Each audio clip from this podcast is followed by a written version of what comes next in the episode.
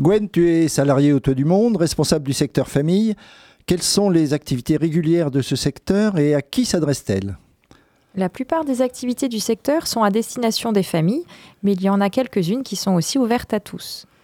Il y a Caricou, un lieu d'accueil enfants-parents ouvert le mardi matin de 9h15 à 11h45, hors vacances scolaires, et situé rue de Bourgogne aux Couronneries.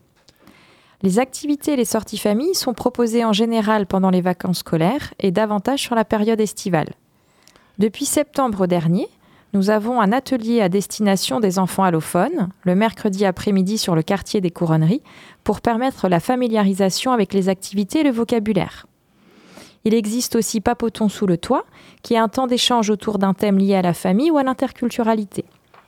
C'est souvent l'occasion de découvrir d'autres visions, d'autres pratiques éducatives, mais aussi de s'apercevoir que nous avons beaucoup de points communs à travers le monde.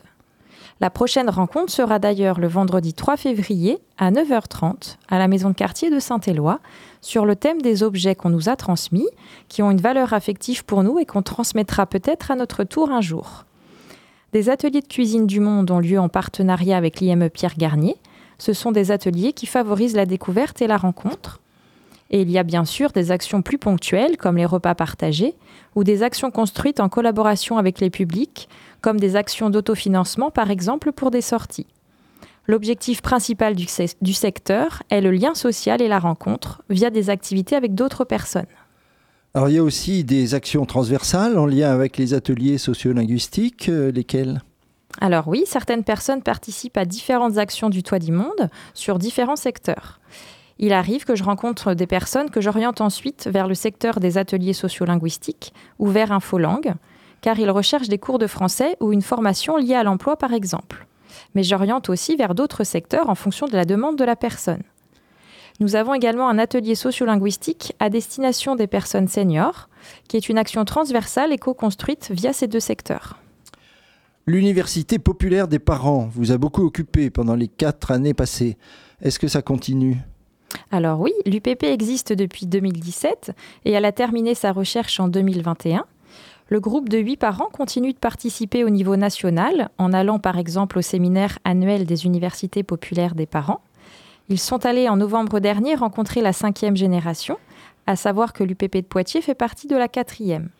En 2023, le groupe souhaite proposer quelques rencontres entre parents sur des thèmes liés à la parentalité. Un temps est d'ailleurs prévu le samedi 14 janvier à 10h sur la transmission des valeurs et des bagages symboliques. Le secteur famille a été à l'initiative de deux ouvrages. Rappelle-nous de quoi il s'agit. Donc l'UPP a écrit collectivement une recherche qui a été publiée dans un ouvrage national intitulé Au cœur des possibles. Il est disponible à la vente au toit du monde, mais également empruntable à la médiathèque François Mitterrand. Le deuxième ouvrage est le livre de recettes, qui lui est issu des ateliers réalisés en partenariat avec l'IME Pierre Garnier. Cet ouvrage est également disponible à la vente et vous permettra de vous régaler.